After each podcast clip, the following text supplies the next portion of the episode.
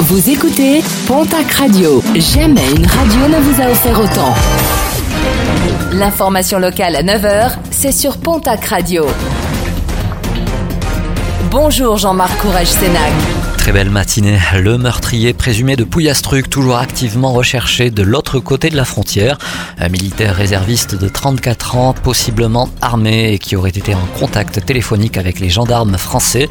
Ce dernier aurait indiqué son intention de mettre fin à ses jours. Sa moto a été retrouvée à Bernouès, ce qui provoque l'inquiétude des 15 habitants de ce village espagnol situé non loin de Jaca. Les recherches se poursuivent toutefois toujours en France, dans le secteur du crime et dans les départements limitrophes. Quatre mois de prison avec sursis, verdict du tribunal de Mont-de-Marsan qui jugeait un prêtre d'Air-sur-la-Dour, un prêtre présenté comme guérisseur mais également exorciste. Et pour enlever le mal, ce dernier n'avait pas hésité à toucher les seins d'une fidèle. Il avait également massé à l'ail et l'huile d'olive les parties intimes d'une autre femme.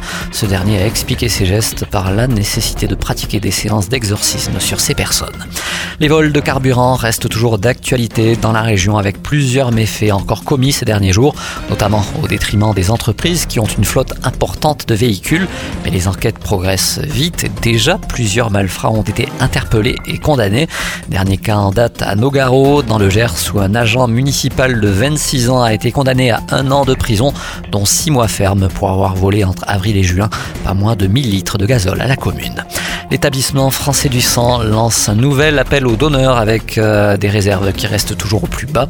La situation est critique en ce début d'été. La région Occitanie a désormais le plus petit stock de France et les besoins demeurent toujours aussi importants. Les collectes délocalisées sont donc organisées pour aller au plus proche des donneurs. Ce sera notamment le cas mardi et mercredi prochain au Palais des Congrès de Lourdes. En sport, cyclisme, la haute route Pyrénées poursuit son chemin. Aujourd'hui, l'étape doit relier Pau à Tarbes, un parcours de 161 km et de 3300 mètres de dénivelé positif. Au menu, le Soulor ainsi que le Tourmalet. Hier, en raison des orages sur les reliefs, l'étape entre Formigal et Pau a dû être annulée.